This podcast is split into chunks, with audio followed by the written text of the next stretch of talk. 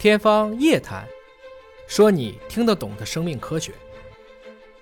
比如说干细胞啊啊，这个很流行，很多女士啊都在用干细胞。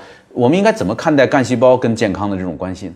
首先啊，就是干细胞一定是一个再生医学非常重要的方向。嗯，拿了诺贝尔奖，而且这两年的技术还在进步。嗯我们现在越来越接近于能把一个成人的细胞，嗯，比如说你的这个真皮的就皮肤细胞，嗯，包括我们的脂肪细胞，它都有一类就叫间充质细胞。嗯，时光在倒流，嗯，就本来它已经分化到了周末细胞了，但是我们通过一系列的逆转，开始把它向着全能干细胞方式来逆转。嗯，那这个过程中呢，大家就发现了，原来啊，我能让这个细胞逆转，再用这个细胞作为一个万用的材料，嗯，去修复你身体上的，比如说免疫，嗯，比如说我们膝关节的这种半月板治疗，对，比如说甚至有一些就美容上用的，当然也很多了。嗯，打皱纹，哎嗯，但是为什么全世界到今天为止还没有任何一家把干细胞批成了药？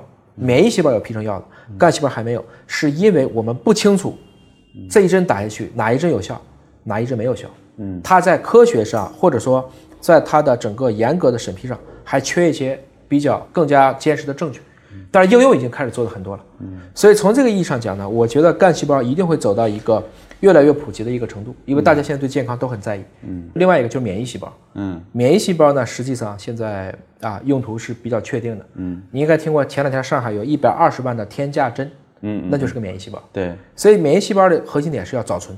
嗯，有人说我都四十了，那也比四十一存好吧？哦，我们今天已经是世界上活着的最年轻的一天了。对对于我们成人来讲，嗯，所以越早存越好。所以我们每一年，包括我个人都会存一百到一百二十毫升的血，腹肌当中的白细胞，嗯，其中的一种单核细胞就是备战的。将来有一天你真用了，就是我说那个警察，你得存下来年轻的警察。